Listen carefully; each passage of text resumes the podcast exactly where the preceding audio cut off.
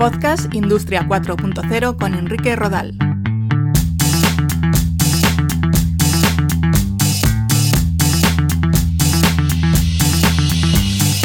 Un saludo, bienvenidos a Podcast Industria 4.0.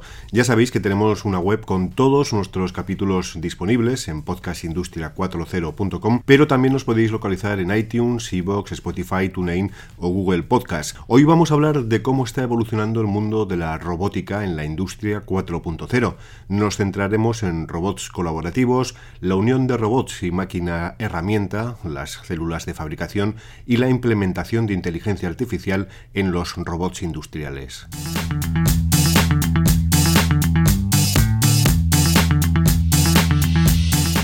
Hay diferencias entre robots industriales tradicionales y robots industriales colaborativos o cobots. Un cobot es un robot creado para interactuar físicamente con humanos en un entorno colaborativo de trabajo.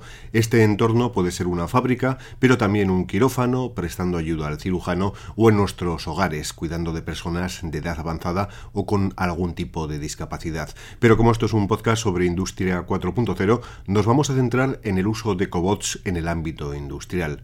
Los cobots fueron inventados en 1996 en Estados Unidos, por lo tanto son relativamente recientes. El mercado de cobots colaborativos alcanzó los 400 millones de dólares en 2017 y se espera que en 2022 genere casi 3.000 millones de dólares. Existen alrededor de 30 proveedores que actualmente comercializan más de 80 modelos de cobots. Universal Robots es el líder en cuanto a cobots con casi un 50% del mercado mundial, pero por lo que me han trasladado algunos expertos, los cobots no terminan de triunfar en la industria por distintos motivos. Unos que tienen limitaciones de velocidad, ya que al tener que realizar tareas colaborativas y estar junto a operarios humanos no pueden exceder ciertas velocidades. Eso les hace poco útiles en procesos de fabricación de grandes cantidades de productos en los que la rapidez, desde luego, es básica. Otra limitación es la capacidad de carga. Un cobot suele estar limitado a poder mover entre 3 y 10 kilos de carga. También hay que decir que hay fabricantes que han desarrollado robots colaborativos capaces de mover hasta 170 kilos, pero desde luego no es lo más habitual. La esencia de un cobot es que sea de pequeño tamaño, que se pueda transportar a diferentes áreas de la planta rápidamente y además, como se alimenta de baterías, eh, sea autónomo y, como decimos, portable.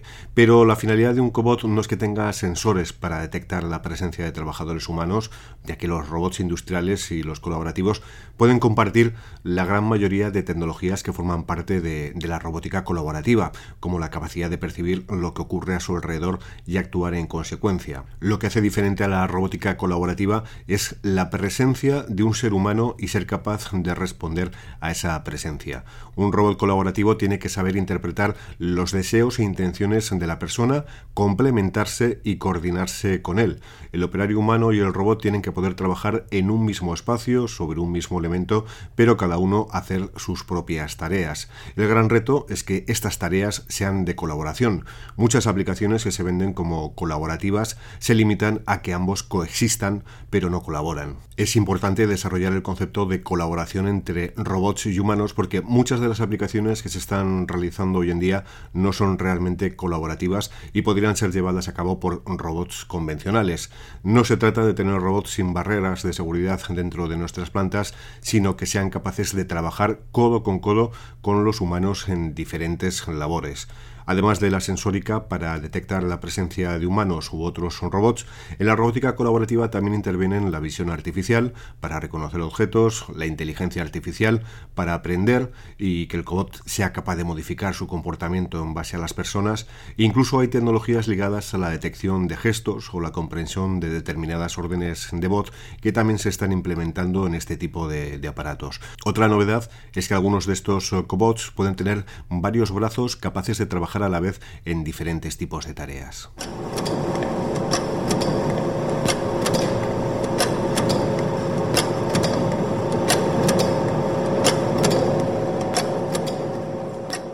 Otro elemento de transformación de la robótica en la industria es la cada vez más habitual incorporación de robots, sean del tipo que sean, junto a las tradicionales máquinas herramienta. Es lo que algunos denominan ya como células robotizadas. Se utilizan para la manipulación de piezas, eh, por ejemplo los robots suministran piezas a la máquina herramienta y vuelven a recogerlas tras el mecanizado.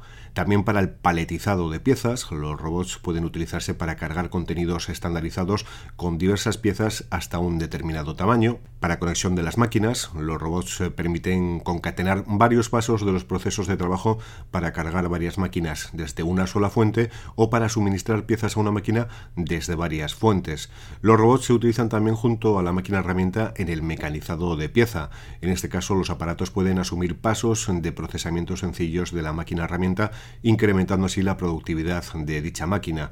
Además, libera a los operarios de pasos de mecanizado como el cepillado o el desbarbado para que se puedan centrar en tareas más exigentes. Otra opción de las células robotizadas es la manipulación de herramientas.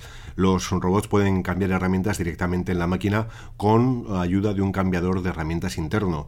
El número de herramientas solo está limitado por el alcance del robot. Con el uso de unidades lineales, este alcance del robot puede ampliarse como se desee para poder suministrar a varias máquinas herramienta desde un único robot. Otra tendencia de futuro es la aplicación de inteligencia artificial en los robots industriales. Algunos fabricantes ya están testando los primeros desarrollos. Por ejemplo, para entrenar a un robot inteligente en labores de pintado de una pieza, es un operario humano el que maneja el robot de forma remota, con, unos joysticks, y lo dirige para pintar dicha pieza. A medida que el robot recibe las instrucciones, va aprendiendo la mejor manera de pintar y también es capaz de reconocer visualmente cuál es el acabado ideal. El robot va aprendiendo de cómo pinta el operario humano y con el tiempo será capaz de realizar esa tarea de forma autónoma. El pintado es tan solo un ejemplo. Hay otras labores que se están probando y también varían las formas en las que se alimenta la inteligencia artificial de estos robots. Lo que está claro es que a día de hoy estamos hablando tan solo de pruebas piloto y parece que tardará bastante tiempo que se puedan comercializar robots inteligentes para llevar a cabo labores en el sector industrial. También se habla como tendencia de la incorporación de robots colaborativos en vehículos AGV y AIV en zonas de logística para ayudar en los procesos de carga y descarga de palés, por ejemplo. En la medida en que se trata de robots más pequeños que los industriales tradicionales y están dotados de batería que les confiere autonomía, pueden ser de una gran ayuda en este tipo de tareas.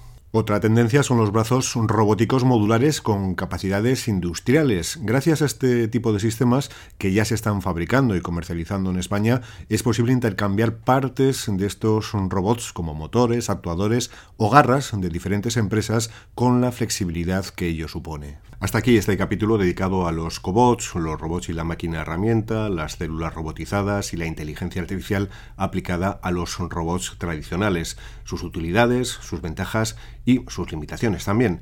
Si tienes alguna duda o quieres puntualizar cualquier cosa, ya sabes que estoy disponible en el correo electrónico contacto arroba podcastindustria40.com. Gracias por estar ahí y os espero en unos días.